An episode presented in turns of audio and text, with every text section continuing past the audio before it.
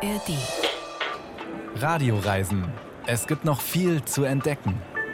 Ein Podcast von Bayern 2. Sit where you want, sit where you want. This train. Yes, yes. Come on. Go in here. Relax. I help you. Don't worry. You go inside, be warm, and I... Oh, jag tror jag börjar bli gråhårig. Was passiert da gerade? Was genau war da zu hören? Sit where you want, irgendwas mit einem Train, aber auch Schritte im knirschenden Schnee und dann am Schluss, das war norwegisch.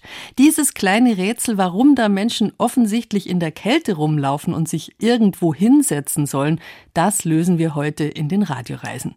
So viel ist jedenfalls klar, es geht in den Norden von Norwegen und das mitten im Winter. Und deshalb muss man sich die Szene gerade auch in völliger Dunkelheit vorstellen, was wiederum grundsätzlich das ermöglicht, worum es heute auch geht, Nordlichter erleben, der magische, bunte, erratische Lichtertanz am Nachthimmel. Bärbel Wossack ist am Mikrofon und ich verspreche, es gibt viel zu entdecken.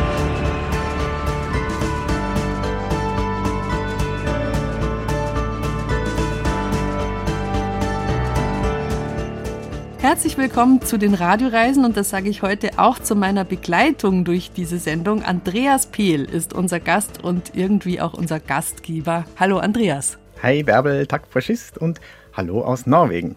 Ja, Andreas Pehl, den kennen treue Hörerinnen und Hörer von vielen Geschichten hier in den Radioreisen. Heute ist er uns aus Tromsø zugeschaltet und das hat einen Grund. Äh, seit August lebt Andreas nämlich mit der Familie in Tromsø für ein ganzes Jahr. Genau, wir hatten die Möglichkeit, ein Auslandsjahr zu machen und wir haben sie gleich ausgenutzt und umgesetzt hier in Nordnorwegen. Jetzt musst du uns mal ein paar Eckdaten geben. Wo ist Tromsø und wie ist Tromsø? Ja, wenn man von München aus mal nach Norden fährt, dann kommt man nach gut 3000 Kilometer irgendwann an das Nordmeer hier, ans Tor zur Arktis, nach Tromsø. Tromsø ist eine Insel im Polarmeer rund 400 Kilometer nördlich vom Polarkreis, eine Großstadt hier im Norden mit 80.000 Einwohnern. Es gibt eine Universität, tolles Kulturangebot, aber vor allem auch Berge. Man kann in den Fjorden baden. Wir haben sechs Wochen Mitternachtssonne hier, wir haben sechs Wochen Polarnacht in wunderbaren Farben. Also du merkst, ich komme aus dem Schwärmen schon gar nicht mehr raus. Ja, ich habe ein paar Fotos gesehen. Es ist fantastisch, was ihr da so erlebt in der Natur. Wunderbar. Die Natur und die Sonne und das Licht ist großartig. Wie habt ihr euch denn so eingelebt? Also wir haben uns richtig gut eingelebt. Die Kinder gehen ja hier auf eine norwegische Schule. Wir haben viele Freunde inzwischen hier kennengelernt, tolle Sachen erlebt. Ich habe gelernt, Heringe auszunehmen und Rentier zu braten. Meine Frau backt wunderbare Kanelboller, also Zimtschnecken. Wenn man bei uns den Kühlschrank aufmacht, dann findet man inzwischen dort Brünust, also den norwegischen braunen Karamellkäse. Wir verbessern unser Norwegisch mit einem Theaterabo hier am Hallugaland Theater und sind natürlich ganz, ganz viel draußen in der Natur bei jedem Wetter. Ja, hat denn der Polarwinter jetzt schon angefangen bei euch? Wie sieht es da aus im Moment? Ja, wir haben seit Mitte Oktober jetzt Schnee. Also ich werde jetzt dann auch gleich rausgehen und Schnee räumen. Und das wird auch bis Ende Mai, Anfang Juni liegen bleiben. Gibt es denn jetzt eigentlich noch richtig Tageslicht bei euch? Noch. Wir haben die letzten Tage jetzt überhaupt, wo die Sonne über den Horizont kommt. Und dann erst wieder Ende Januar. Das heißt, wir tauchen jetzt gerade richtig ein in die Polarnacht. Aber das bedeutet ja nicht, dass es komplett dunkel ist. Wir haben auch in der tiefsten Polarnacht so zwei bis drei Stunden Dämmerung mit einem wunderschönen Farbenspiel von Gold, Gelb, Rosa, Blautönen über dem weißen Schnee. Also man sieht da quasi Sonnenaufgang und Sonnenuntergang gleichzeitig. Ein wunderbares Schauspiel. Ja, wie lebt sich's denn da? Also, naja, das fängt ja gerade erst an, aber so fast oder manchmal auch ganz ohne Tageslicht, was hat das so für Folgen? Ich merke es schon deutlich. Also diese kurzen Tage, wir haben jetzt momentan eben noch drei Stunden Sonne über dem Horizont. Ansonsten ist es dann dunkel. Ich bin müder, ich bin langsamer, aber das ist auch ganz normal hier. Das geht allen so, das ist anerkannt. Und zum Beispiel die Menschen, die im öffentlichen Dienst hier arbeiten, die müssen in der Mörketid, also in der Polarnacht, eine Stunde weniger pro Woche arbeiten. Und privat machen wir es jetzt auch wie die Norweger. Man macht sich's kuschli, also man macht sich's gemütlich, man lädt gegenseitig Freunde ein, man freut sich auf die Weihnachtsvorbereitungen und fängt da schon so langsam an. Winter im Norden von Norwegen, das zieht übrigens immer mehr Touristen an, nicht weil es so schön kalt und finster ist, sondern weil dann die Chance besteht, dieses magische Naturphänomen zu sehen, die Polarlichter. Und ich verrate jetzt nicht zu viel, wenn ich sage, dass auch Andreas, du sie liebst. Ja. Allerdings ist die Aurora Borealis ein unberechenbares Wesen. Wenn man einigermaßen sicher gehen will, eine zu sehen, dann trifft man sich am besten mit Gunnar, dem legendären Nordlichtjäger von Tromsø. Aber wir starten diese Geschichte erstmal in Andreas Garten. Ja, es ist wunderschön, faszinierend, bewegend. Ich stehe im Garten vor unserem Haus in Tromsø. Es ist Nacht, kalt und sternenklar. Und über mir tanzt das Nordlicht in Bändern und Schleifen, Himmelsvorhänge in leuchtendem Grün, Rot, Violett und Blau. Von einem Augenblick zum anderen ist es da, schwingt sich über den Horizont, zieht Kreise und Linien in den Nachthimmel und verschwindet, um kurz darauf in völlig anderer Gestalt irgendwo am Firmament wieder aufzutauchen.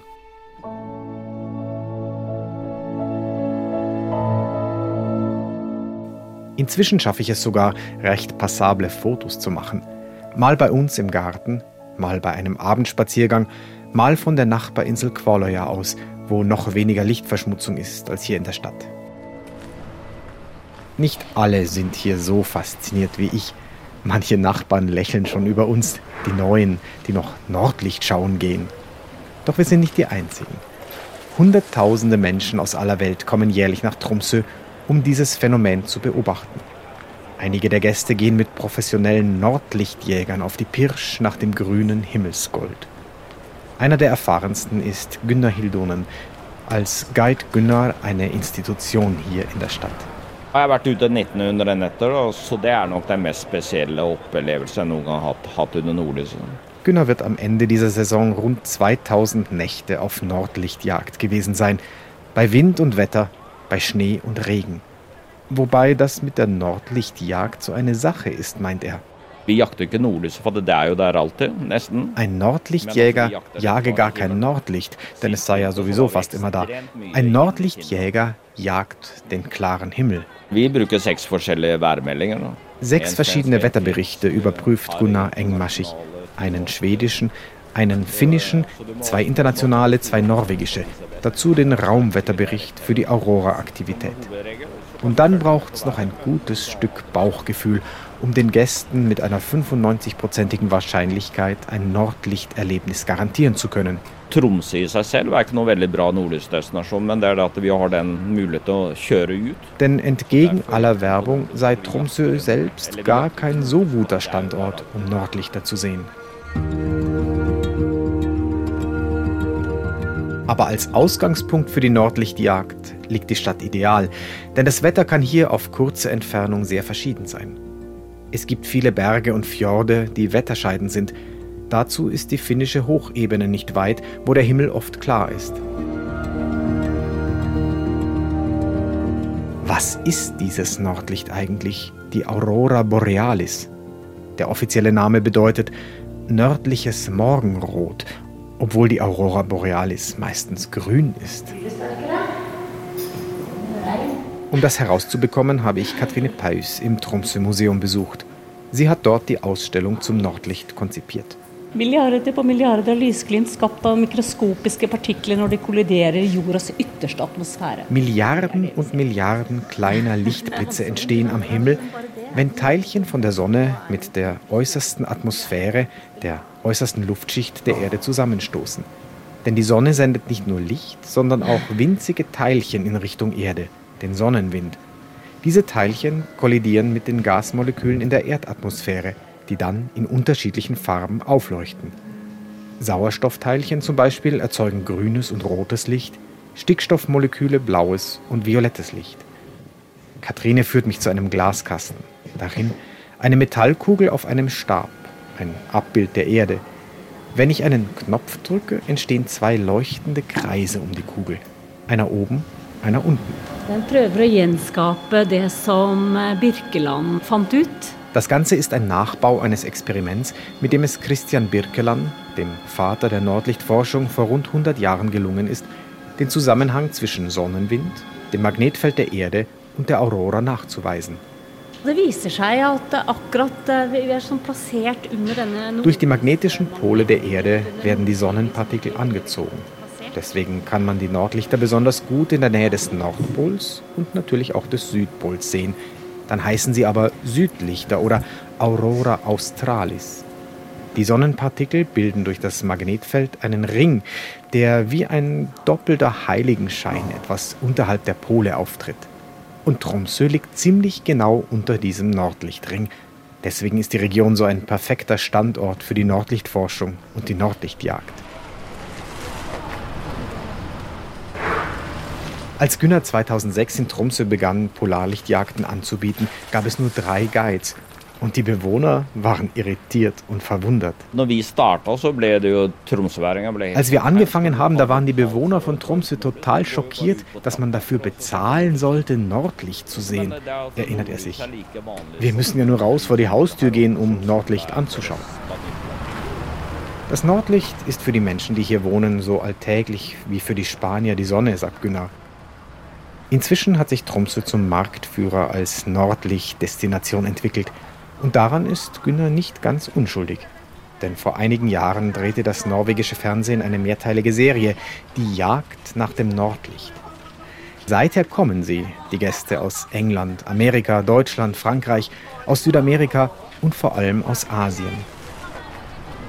Und da das Ganze als Abenteuer promotet wird, wirken die Frühstücksräume der Hotels fast wie Basecamps, in denen Gäste eingepackt in hochpreisige Funktionskleidung ihren Filterkaffee schlürfen, bevor es mit Guides in die arktische Wildnis geht. Der Flughafen in Tromsø stockt seine Direktverbindungen in Richtung der europäischen Metropolen auf, Hotels beschildern auf Chinesisch, Autoanbieter schießen wie Pilze aus dem Boden. 70 Firmen som kjører nordlysturer, og det kan være opptil 150 busser. Inzwischen gibt es rund 70 Firmen, die Nordlichttouren fahren. Von der privaten Tour in der Luxus-E-Limousine bis zum großen Reisebus. Dazu Nordlicht im Hundeschlitten, Nordlicht vom Boot aus, Nordlicht mit Rentieren. Bis zu 150 Busse sind pro Abend in der Saison unterwegs mit über 1000 erwartungsvollen Gästen. Nachhaltiger Tourismus sieht anders aus, gibt Günnar zu bedenken. Die meisten Gäste haben einen Langstreckenflug hinter sich, bleiben nur ein paar Tage und lassen sich mit Dieselautos durch die Region fahren, auf der Suche nach der Aurora. Manche Gäste verstehen sein Konzept nicht, begreifen nicht, dass es klaren Himmel braucht, um das Nordlicht zu sehen und dass man dafür vielleicht länger fahren muss, als es bequem ist. Günner berichtet, dass sich vor allem Gäste aus Asien mit dem Schnee schwer tun, es oft nicht schaffen, über die Schneeberge zu klettern, die von den Räumfahrzeugen am Straßenrand aufgeschüttet sind.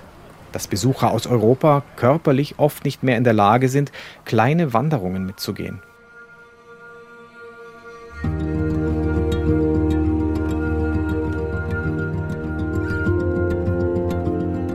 Aber am Ende ist es doch immer wieder ein Erlebnis, die Aurora tanzen zu sehen auch für Günnar.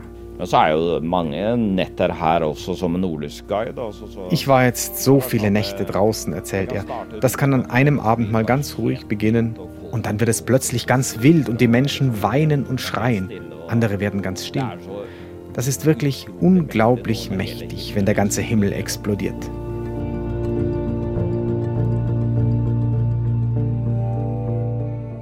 Nordlyset er jo en fantastisk opplevelse. Nordlicht ist ein fantastisches Erlebnis, stimmt Katrine vom Tromsø Museum zu. Wir, die es oft sehen, finden es auch schön, meint sie. Aber wenn die Touristen das sehen, dann sind sie ganz begeistert. Das sei fantastisch zu beobachten. Früher hätten die Menschen geglaubt, dass das Nordlicht eine Art Vorhersage für das Wetter, für die Ernte, für die Zukunft sei, eine Art Horoskop am Nachthimmel. Man könne unter dem Nordlicht besonders schöne Kinder zeugen. Das erzähle man sich vor allem in Asien.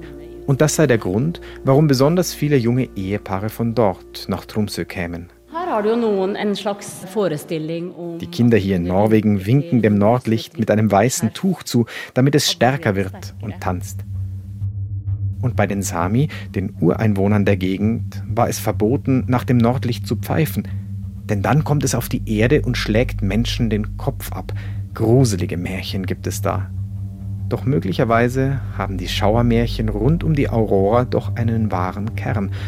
Momentan versuchen Wissenschaftler in der Gegend rund um Tromsø mit riesigen Radargeräten herauszubekommen, was das Nordlicht mit uns Menschen auf der Erde macht. Wir wissen momentan nicht, ob das Nordlicht wirklich gefährlich ist, aber es ist ganz klar, dass es auf unser Leben einwirkt, sagt Katrine. Es beeinflusst unsere Elektronik. Es ist schon vorgekommen, dass Flüge falsch geflogen sind, Satellitenverbindungen zusammenbrachen oder das Navi ausgefallen ist.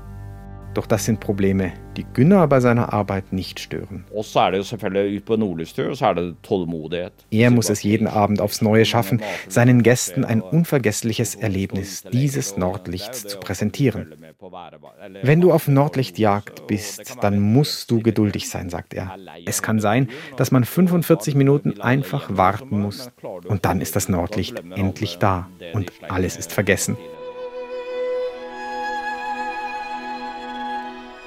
Und Gunnar, der ist auch nach rund 2000 Nordlichtnächten immer wieder fasziniert. Ich kann mit meinen Gästen immer noch schreien, sagt er. Man sieht ja immer wieder etwas Neues. Und so gesehen kann ich einfach freundlich zu den Nachbarn zurücklächeln, wenn ich wieder einmal wie verzaubert nachts im Garten zu Hause stehe und in den nächtlichen Himmel der Arktis schaue.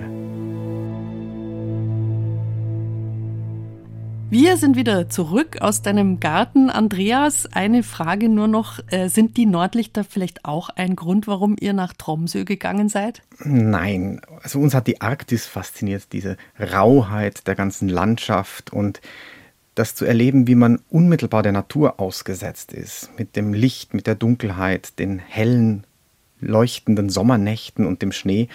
Aber wir schauen natürlich regelmäßig in die App die Nordlichtvorhersage an und dann geht es auch in der Nacht mal raus. Ganz im Norden von Norwegen sind wir heute unterwegs. Tromsø, 400 Kilometer nördlich des Polarkreises, ist ein super Ausgangspunkt, um Polarlichter tatsächlich zu erleben. Das haben wir gerade schon gelernt. Aber Andreas Pehl, unser Gast heute und unser Gastgeber, wie kommt man denn eigentlich nach Tromsø am besten? Die meisten fliegen tatsächlich hierher. Viele kommen mit dem Schiff. Es gibt viele Kreuzfahrtschiffe, die hier anlegen. Mein Favorit ist mit dem Zug. Da gibt es zwei Möglichkeiten. Entweder durch Norwegen durch bis Bude und dann den Rest mit der Fähre oder über Schweden von Stockholm aus nach Narvik und dann mit dem Linienbus hierher nach Tromsø. Dazu hören wir gleich noch eine ganze Geschichte von deiner ein bisschen abenteuerlichen Zugreise mitten im Winter nach Narvik. Ja. Wir erzählen das heute alles, weil es erstens sehr spannend ist und zweitens, weil wir vom 8. bis 21. März eine Reise für Hörerinnen und Hörer anbieten, die genau das anbietet, was Andreas uns heute in der Sendung mitgebracht hat und noch einiges mehr. Also Andreas, erzähl uns, was alles dazu gehört zu dieser Reise nach Nordnorwegen. Das Besondere ist wahrscheinlich tatsächlich, dass wir uns auf dem Landweg auf den Weg machen. Das heißt, wir fliegen nicht, sondern das Ganze passiert mit Zug und Schiff. Die Reise startet diesmal in Lübeck. Von dort aus geht es dann mit der Fähre durch die Nacht rüber nach Schweden, nach Malmö und weiter mit dem Zug nach Stockholm. Wir machen einen kurzen Zwischenstopp in der wunderbaren schwedischen Hauptstadt und nehmen dann den Nachtzug nach Kiruna. Also Kiruna, sagst du, das ist natürlich ja. norwegisch. Wir kennen es eher so aus dem Fernsehen, Wintersport, Kiruna, Wintersportort. Und vom Bergbau hat man es auch irgendwie so historisch im Kopf. Richtig, der Erzabbau, der ist ja dort ganz, ganz wichtig, war auch im Zweiten Weltkrieg wichtig und das ist auch der Grund, warum es da oben überhaupt diese Bahnstrecke gibt, also um das Eisenerz an den eisfreien Hafen Narvik fahren zu können. Wir werden auf der Reise den Bergbau besuchen, über Chancen und Probleme dort sprechen und dann geht es weiter mit dem Zug übers Gebirge nach Norwegen. Momentan geht die Bahn in Norwegen nur nach Bude und von Narvik aus nimmt man den Bus nach Tromsø. Das sind vier Stunden entlang von winterlichen Fjorden und über die Berge auf die Insel Tromsø. Was passiert dann auf Tromsø? Da gibt es dann nur ein bedingt fixes Programm, je nach Wetter, Interessen und Fähigkeiten, weil wir sind ja hier wirklich in der beginnenden Arktis und da muss man sich ein bisschen flexibel verhalten können. Also je nach Fähigkeiten, Interessen, Wetter vor allem, kann man vom Museum über Winterspaziergang, Schneeschuhwandern, Rentierschlitten, Hundeschlitten, Nordlichtjagden, alles machen und zwar vor Ort dann sich entscheiden, was man denn gerne hätte. Wie gesagt, Flexibilität ist, glaube ich, hier in der Arktis das A und O. Ein Tag in der Tundra gehört auch zum Programm. Andreas, du hast dich ja auch schon sehr mit der Kultur der Samen beschäftigt, mit den Ureinwohnern dort ganz oben im Norden. Die Rentiere fallen einem da so als erstes ein, aber es gibt noch viel mehr. Ja, wir sind ja hier nur bedingt in Norwegen, sondern wir sind hier in Sápmi, also in dem Land der Samen. Und die Kultur der Samen ist von den Rentieren geprägt, denen die Menschen seit Tausenden von Jahren folgen. Sie brauchen ihr Fleisch, ihr Fell.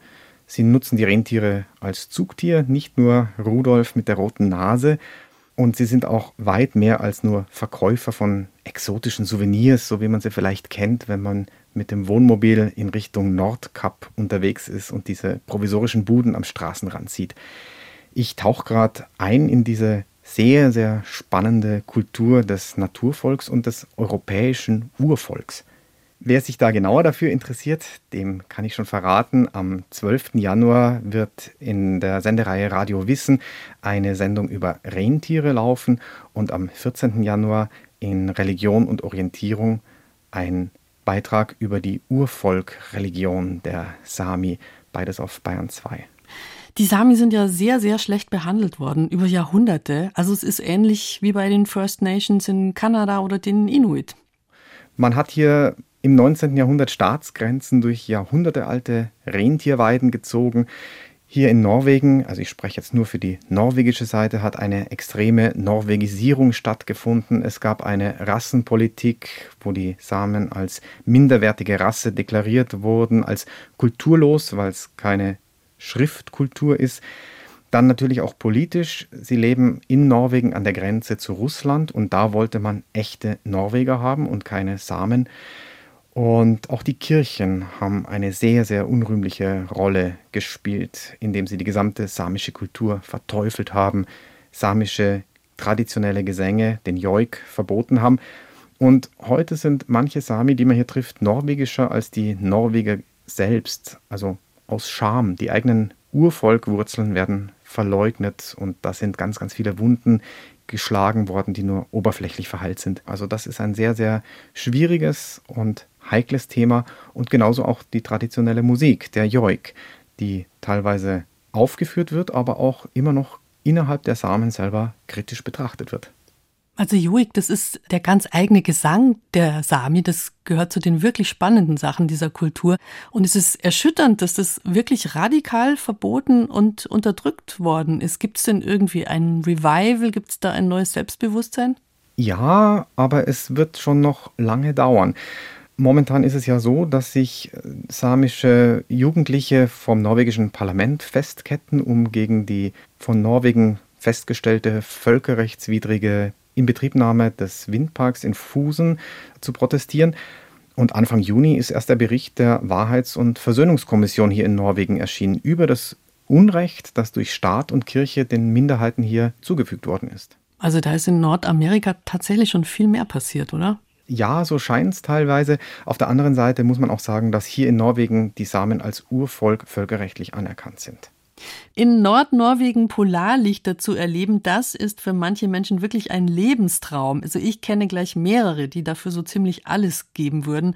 Und das dann auch noch hinzukriegen, ohne ins Flugzeug steigen zu müssen, das funktioniert tatsächlich. Mit dem Zug nach Narvik zum Beispiel oder Rovaniemi in Finnland, das wäre auch noch so eine Idee. Andreas, du bist ja wirklich ein Pionier der langen Zugfahrten. Du hast für BR Reisen auch schon die großartige Reise nach Sizilien organisiert und begleitet. Da ging es mit dem Nachtzug nach Rom und dann weiter bis nach Catania. Also du bist da schon gestählt. Absolut. Wir hören gleich von der winterlichen Zugfahrt von Stockholm nach Narvik. Narvik, das liegt Im Norden von Norwegen natürlich an der Küste auf der Höhe der Lofoten und das ist schon deutlich nördlich des Polarkreises. Bevor wir jetzt mit dir einsteigen, zuerst müsste man natürlich auch mit dem Zug erstmal nach Stockholm kommen. Ja, und das ist gar nicht so schwierig, denn seit einem Jahr gibt es ihn wieder nach einigen Startschwierigkeiten, den Nachtzug von Hamburg nach Stockholm. Und das ist natürlich wunderbar. Und zusätzlich ein bisschen im Fahrplan der Deutschen Bahn versteckt, da muss man suchen, gibt es an manchen Tagen im Winter einen schwedischen privaten Anbieter, Snelltorge, die fahren aus den Skigebieten im Inntal über den Münchner Ostbahnhof über Nacht nach Malmö. Das ist natürlich auch eine sehr bequeme Anreisemöglichkeit. Alternativ von Deutschland aus die Fähre Travemünde-Malmö und dann weiter mit dem Zug nach Stockholm, so wie wir das bei der Reise im März auch machen werden. Ist das jetzt nur was für total radikale Klimaschützer oder gibt es da auch noch andere Gründe, warum man sich das antut, in Anführungszeichen, so eine lange Fahrt? Also der Klimaaspekt ist sicher ein Punkt, aber auch die Landschaft, dieses langsame Reisen, so ein entspanntes Ankommen mitten im Stadtzentrum, ohne irgendwo am Flughafen zu sein. Und durch die Fahrt im Nachtzug hat man ja auch länger Zeit, sowohl am Abfahrtsort als auch am Ziel. Und ich genieße es auch, mehr Platz zu haben, die Menschen im Zug wirken meistens glücklicher. Es ist ja keine U-Bahn im Berufsverkehr. Und was ich auch auf diesen ganzen Zugfahrten immer wieder erlebe, man wird nicht stehen gelassen. Man bekommt Hilfe, wenn irgendwas schief geht. Man kommt mit Menschen ins Gespräch, die man sonst gar nie kennengelernt hätte. Und sei es beim Kaffee im Speisewagen.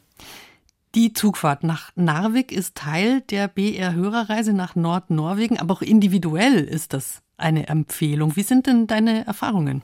Also ich kann diese Reise wirklich nur empfehlen. Ich selber bin sie jetzt im Februar gefahren und es war wirklich wunderschön zu erleben. Wir waren mit Interrail unterwegs, also mit dem Interrail-Ticket.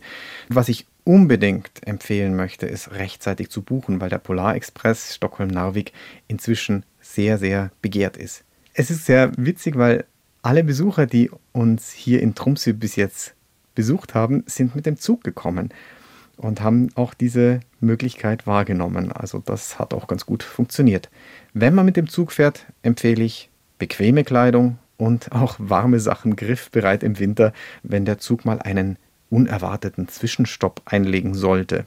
Aber da reden wir vielleicht später nochmal drüber. Ja, das mit den warmen Kleidern, das werden wir jetzt gleich verstehen nach der nächsten Geschichte, warum du das gerade nochmal erwähnst. Genau, aber die braucht man natürlich nur im Winter.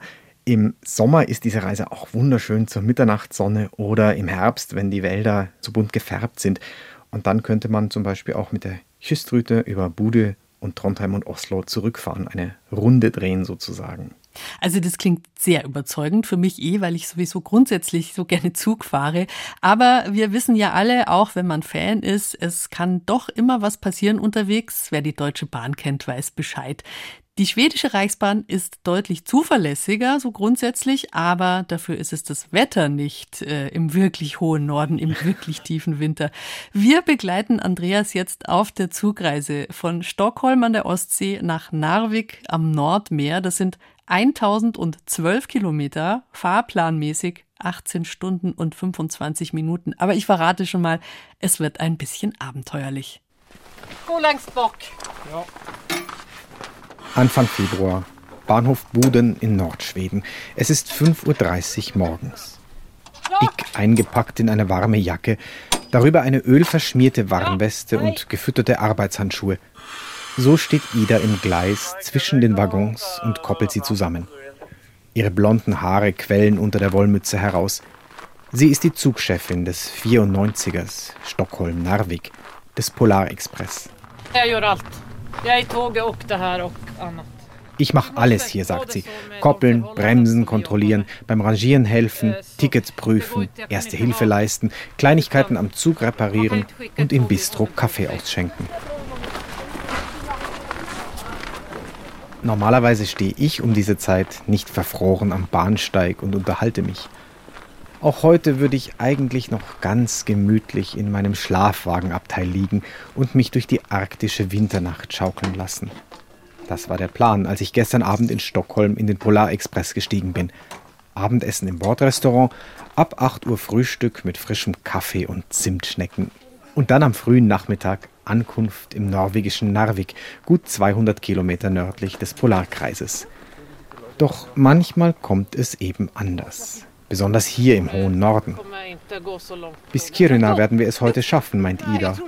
Aber dann bis Narvik, das könnte schwierig werden. Im Gebirge stürmt es mit deutlich über 100 Stundenkilometern. Sit where you want, sit where you want. This train, this train. Yes, come on. Go in here, relax. I help you. Don't worry. You go inside, be warm and I... Oh, Ich glaube, ich kriege noch graue Haare, murmelt Ida und winkt den Fahrgästen zu, die sich aus ihren warmen Betten geschält haben. Bis gerade eben war es doch so gemütlich im bequemen Liegeabteil.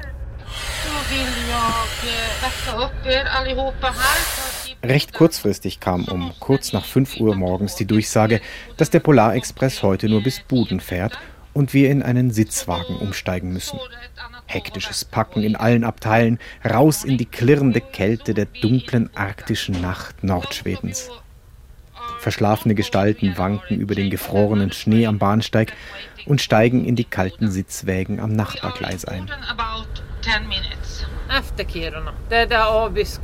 Hinter Kiruna, wenn es Richtung Abisko ins Gebirge zwischen Schweden und Norwegen hineingeht, da könnte es heute schwierig werden. Und das Zugteam, das heute aus Ida, Roger im Bistro und Jonas auf dem Führerstand der Lokomotive besteht, hat ein Ziel. Nicht auf offener Strecke liegen bleiben, mit über 450 Reisenden an Bord. Oh ja, das ist ein gutes Ziel, denn offene Strecke bedeutet hier tatsächlich offene Strecke. Die Bahnhöfe liegen mehr als 100 Kilometer auseinander. Dazwischen weglose, einsame, tief verschneite Tundra und Hochgebirge. Wenn auf der Strecke eine Lawine abgeht, der Sturm zu viel Schnee auf die Strecke weht oder ein Steinschlag die Gleise blockiert, lösen Warnsensoren aus und alle Züge werden sofort angehalten. Dann muss erst kontrolliert werden, was passiert ist, bevor die Strecke wieder freigegeben wird. Und das kann Stunden dauern. Ein solches Abenteuer muss nicht sein, denn wenn dann auch noch der Strom ausfällt, bedeutet das keine Heizung bei Außentemperaturen von deutlich unter minus 30 Grad. Im Sitzwagen können sich die Reisenden besser als im Schlafwagen ganz eng zusammendrängen, fremd kuscheln zum Warmbleiben. Muss ich nicht haben. Wenn gar nichts mehr ginge, würde der Hubschrauber kommen oder der Zug mit Schneekatzen evakuiert, erzählt Ida. Zum Glück passiert das nicht so oft, meint sie und ergänzt. Das ist nicht sehr cool. Da kann man wirklich ruhigere Sachen zu tun haben in einer Schicht. Na, ich hoffe ab jetzt auf eine ganz ruhige Schicht mit Zeit für einen Kaffee und Schneesturm nur vor dem Fenster. Vilken Fahrt du har Jonas, visst tänker du på att jag är här framme nu? Lokomotivführer Jonas muss die Lokomotive noch vor die Sitzwägen hängen. Er rangiert recht schwungvoll über die Gleise und Weichen. Ida bremst ihn per Funk, weist ihn ein und koppelt mit geübten Handgriffen die Lok an. Nicht alle Fahrgäste haben von all dem etwas mitbekommen. Eine Gruppe Reisender aus dem asiatischen Raum spricht kein Wort Englisch und weigert sich umzusteigen. Es dauert ein wenig, bis sie überzeugt sind, den Zug zu wechseln. Schließlich kann Ida Jonas das Zeichen zur Abfahrt geben. Mit fast zwei Stunden Verspätung geht es los, nach Norden, ins Ungewisse. Wie weit werden wir kommen? Wo werden wir die nächste Nacht verbringen? Irgendwo in Schweden oder doch wie geplant im norwegischen Narvik? Über solche Details kann sich Ida, jetzt akkurat in Uniform, gerade noch keine Gedanken machen. Sie muss erst einmal die Temperatur der Toiletten kontrollieren. Die sind noch eingefroren und müssen erst auftauen, bevor sie benutzbar sind. Roger übernimmt inzwischen das Zugmikrofon und erklärt den Grund der morgendlichen Hektik.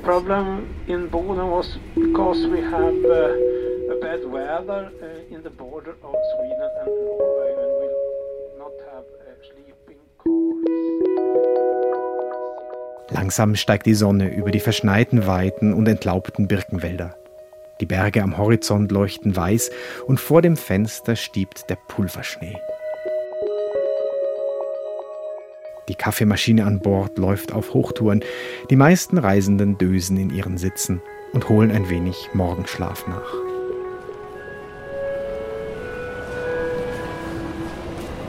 Mälartåg mot Södertälje, Nyköping, Norrköping med avgångstid es ist wirklich ein besonderer Zug, der Polarexpress, der 94er.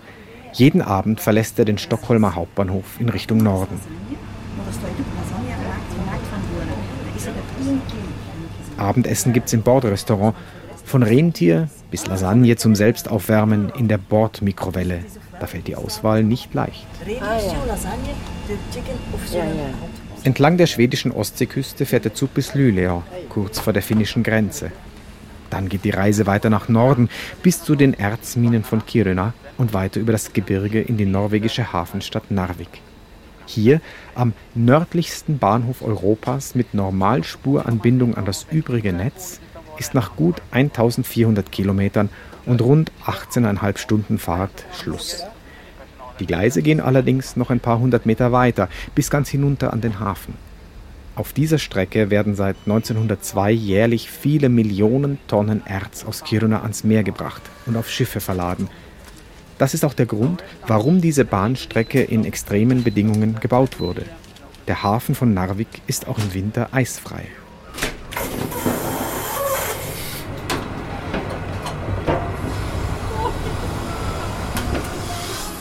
Draußen hat das Wetter umgeschlagen. Die verkrüppelten Bäume biegen sich im Schneesturm, der Zug schaukelt in den Böen. Ida und Roger machen es sich gemütlich. Kurze Kaffeepause im Dienstabteil. Sitzbank, ein großes, fast museumsreifes Funkgerät an der Wand. Koffer, Taschen, dicke Jacken. Wechselkleidung, Werkzeug, starke Stirnlampen, Nähsachen, alles ist dabei. Man weiß ja nie, was alles passiert, meint Ida. Eine Nacht im Zug mitten in den Bergen, ein medizinischer Notfall unterwegs. Das Zugteam ist gerüstet. Das macht die Arbeit im Polarexpress ein bisschen speziell, sagt sie. Und dann macht sie nebenbei eine kurze Bemerkung. Die Vorhersage wird besser. Der Sturm wird sich legen. Wir werden heute bis Narvik durchkommen. Da schmeckt der Kaffee gleich noch viel besser. Auch Roger ist erleichtert und funkt gleich einmal zu Jonas in die Lokomotive, ob er an der nächsten Station Kaffee und etwas zum Essen nach vorne bringen soll. Dann ist wieder Arbeit angesagt. Då stannar vi strax vid Riksgränsen. Och här stiger man mot höger. Next stop Riksgränsen. We are on the platform on the right side.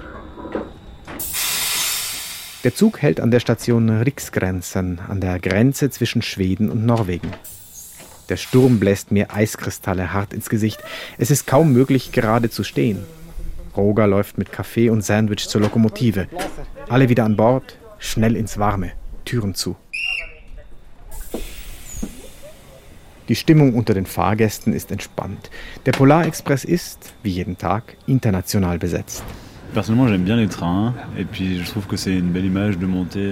Paul und Gregor aus Straßburg lieben es, mit dem Zug unterwegs zu sein, in Stockholm ins Bett gehen und in der Arktis aufwachen. Das hat heute fast geklappt.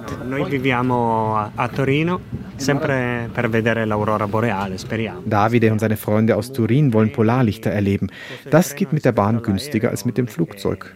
Und bequem ist es noch dazu, im Zug zu sitzen und die Landschaft vorbeiziehen zu sehen. We're going to Narvik, chasing Northern Light. Yes, we are from Singapore. Jesse und Grace sind mit einer Reisegruppe aus Singapur auf Nordlichtjagd. Zweimal hatten sie schon Glück und hoffen auf ganz viel Nordlicht auch in Norwegen. We just follow the itinerary, so we actually didn't know what's going Die on. Zugfahrt kam für sie eher überraschend. So genau hatten sie das Reiseprogramm gar nicht gelesen und sind sehr erstaunt darüber, über welch lange Strecken Züge in Europa unterwegs sind. Ey, Mensch, Hang, hier ist RBB, Bayerischer Rundfunktag. Wir sind aber vom Osten. Viel Spaß haben Ramona, Karin, Heike und Hagen aus Dresden. Auch bei ihnen ist die Zugfahrt im Reisepaket dabei. Von den Schwierigkeiten, dem Sturm und dem Ersatzzug in Buden haben sie gar nichts mitbekommen. Aber vorkommen tut er mir wie die deutsche Reichsbahn. Die Toiletten sind auch äh, wie früher zu DDR-Zeiten.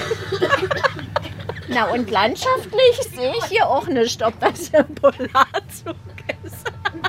naja, es ist doch so, mein. Deutlich ruhiger geht es in einem anderen Wagen zu. Zehn Kinder aus Tromsø sind mit ihren Betreuern auf der Rückfahrt von einem Karate-Wettkampf in Schweden. Ein bisschen langweilig sei die Fahrt, meint Christian, aber besser als mit dem Auto. Trainer Olaf stimmt zu. Mit der Gruppe ist es viel angenehmer mit dem Zug, weil die Kinder können ein bisschen rundherum laufen und sich sozial unterhalten. Die Gruppe kommt heute zwar bis nach Narvik, aber die Straße weiter in den Norden nach Tromsø ist wegen des Sturms tatsächlich gesperrt. Das ist die arktische Verhältnisse. Das muss man hier in Kauf nehmen im Winter. So ist es halt. Tiefenentspannt sitzt auch Jakob in seinem Sitz. Neben ihm sein Cello. Er ist ein weltweit gefeierter Cellist und reist aus Überzeugung mit dem Zug. Festivalta, långt upp i Nordnorge. De har en klassisk kammarmusikfestival där. Er kommt aus Stockholm und muss noch viel weiter in den Norden, nach Alta, zu einem internationalen Klassikfestival. Jag, jag reser rätt mycket med instrumentet. Traditionellt så har jag flugit. Jakob Kurani ist Vorreiter einer jungen Generation an Musikern. Früher flog er regelmäßig zu den Konzertsälen in aller Welt. Vor vier Jahren hat er beschlossen, mit dem Fliegen komplett aufzuhören. Seither nimmt er aus Klimaschutzgründen nur noch Konzerte an, zu denen er mit dem Zug, dem Elektroauto oder dem Fahrrad reisen kann. Wie schön, ihn hier heute im Polarexpress zu treffen. Während wir uns noch über Reisen und Konzertbetrieb unterhalten, zieht vor dem Fenster der Rumbaksfjord vorbei, Idas Lieblingsstelle auf der Strecke. Rombaksfjorden. Det är till och med de som har sett späckhuggare från tåget. Hier kann sie im Sommer vom Zug aus regelmäßig Wale beobachten. Und im Winter natürlich Nordlichter über den Bergen. Ja, då har vi bara några minuter kvar till Narvik som är tågets slutstation. Und dann kommt schon Rogers Durchsage. Narvik. Wir haben es tatsächlich geschafft. Wir sind am Ziel. Välkomna. Der Sturm aus dem Süden ist hier unten am Meer durch die Berge zwar gebremst, aber es weht immer noch gewaltig. Der warme Wind hat den Schnee in grauen Matsch verwandelt. Und während der Zug für die Rückfahrt vorbereitet wird, stapfen Ida, Roger und Jonas heute doch wie geplant zum Hotel, bevor es für sie morgen wieder zurück nach Stockholm geht. Ja, Andreas, du bist also glücklich angekommen. Wie ist denn jetzt so deine Beobachtung über die letzten Monate? Wie oft passiert denn sowas, dass man irgendwo hängen bleibt? Es ist halt wirklich eine extreme Strecke, die schweren klimatischen Bedingungen ausgesetzt ist. Deswegen sollte man sich keinen zu engen Zeitplan machen. Es ist sozusagen ein kontrolliertes Abenteuer, würde ich mal sagen. Ja, und wie kommt man denn dann von Narvik zu dir nach Tromsø? Jetzt an Weihnachten natürlich mit dem Rentierschlitten, ist ja klar, aber ich meine ganz normal im Winter. Was ist da der Standardweg? Der Schlitten fällt ja manchmal auch aus. Also man sollte da auf jeden Fall auf den Bus setzen. Es gibt hier ein sehr gut ausgebautes Netz mit öffentlichen Verkehrsmitteln.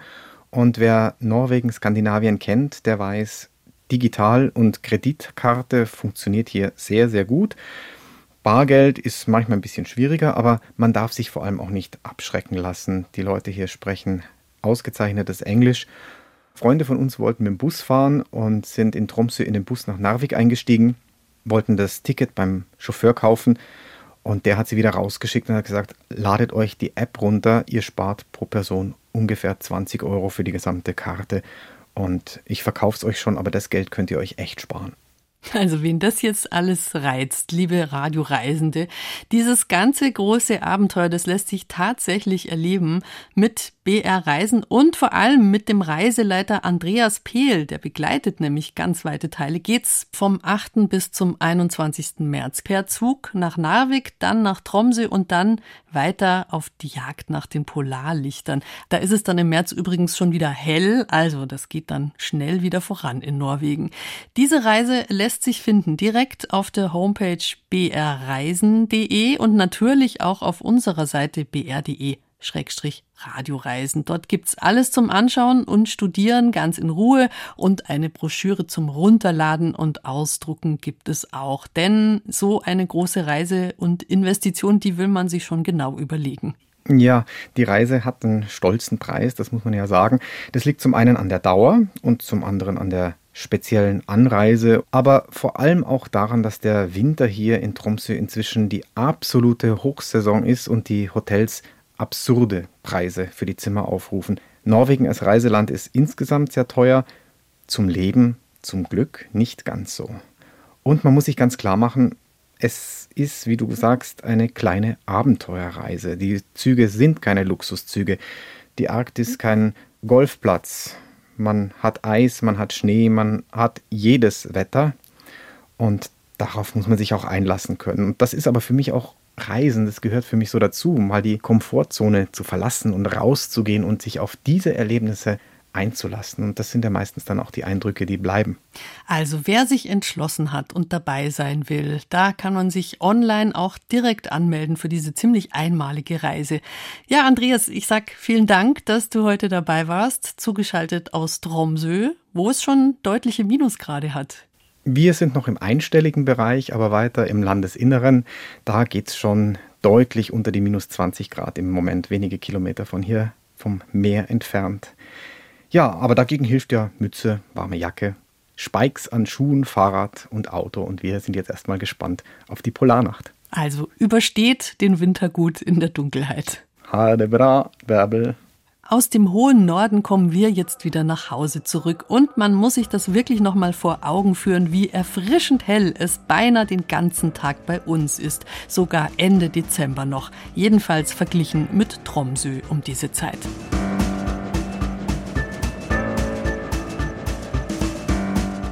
Zum Schluss nochmal die Seite mit allen Informationen zur Hörerreise mit dem Zug nach Norwegen im März 2024. Die finden Sie unter www.brreisen.de oder br.de-radioreisen. Falls Sie sich dazu entschließen, ich bin vorsorglich schon mal neidig, aber ein bisschen durfte ich ja heute auch zu den Polarlichtern.